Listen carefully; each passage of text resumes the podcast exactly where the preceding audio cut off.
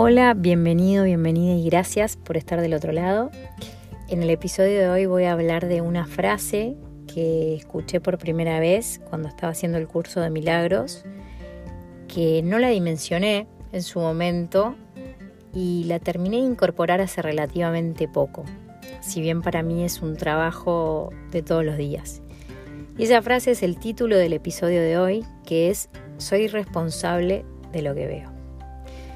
Muchas veces yo escuché, y imagino que vos también, que si querés que las cosas cambien, tenés que cambiar como las ves o que nosotros no vemos el mundo como es, sino que lo vemos como somos.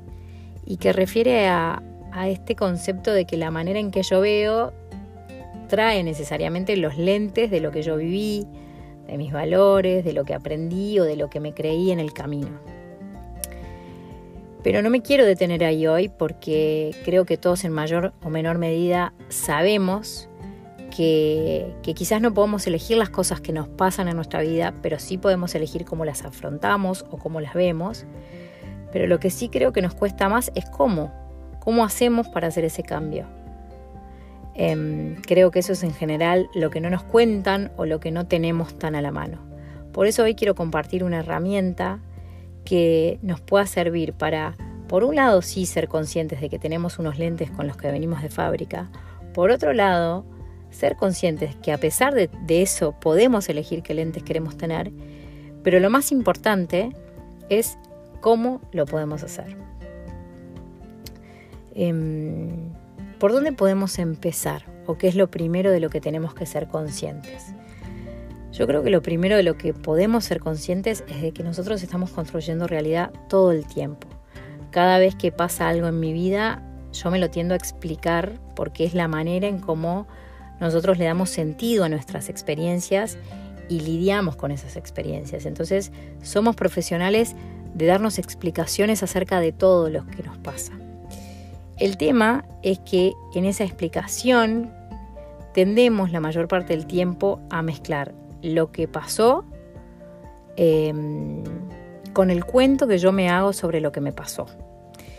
Entonces es ahí que se hace difícil distinguir qué es lo que yo no puedo cambiar porque efectivamente pasó y claramente no lo puedo borrar con goma aunque quiera y qué es simplemente opinión mía. Y voy a poner un ejemplo. Em, a Benjamín, mi tercer hijo, le pasó lo que le pasó, tuvo un accidente al nacer que, tiene un nombre específico de diagnóstico, que es encefalopatía hipóxico-isquémica. Su resonancia magnética eh, muestra una hemorragia de X grado en un hemisferio del cerebro y muestra una hemorragia de X otro grado en el otro hemisferio del cerebro. Esto, por más que yo quiera, no lo puedo cambiar. Eso está ahí.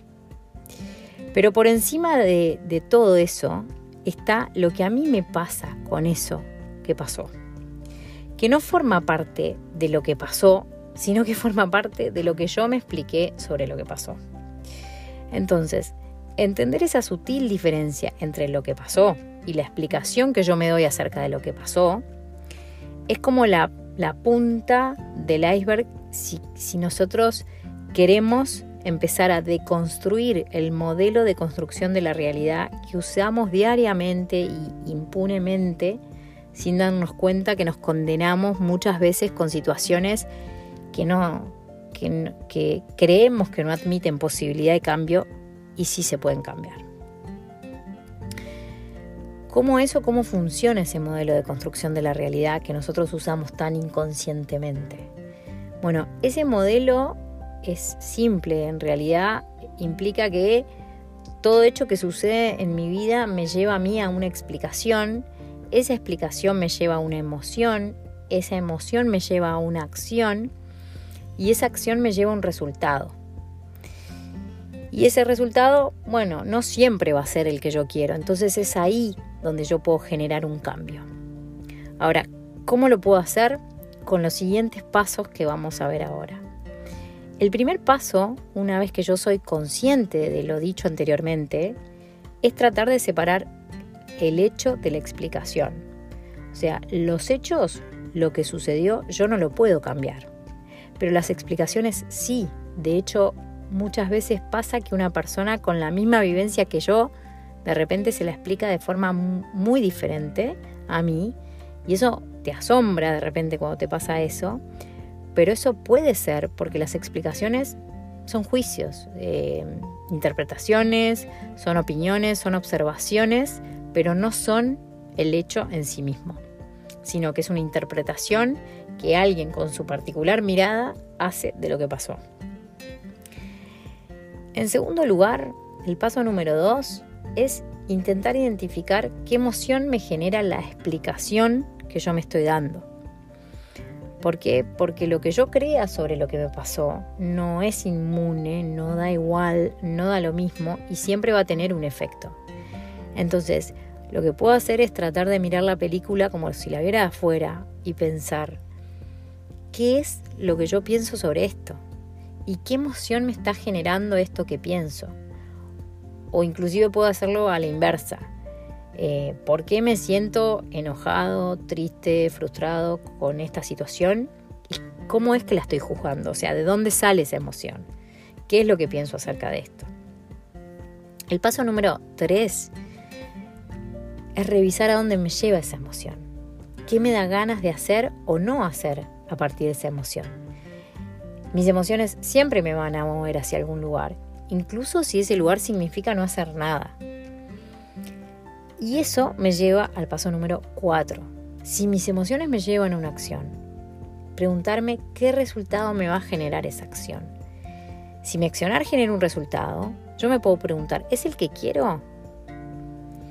Entonces, esta serie de cuatro pasos me van a poder permitir frenar antes de llegar a un resultado que quizás no es el mejor para mí, aplicando esta herramienta.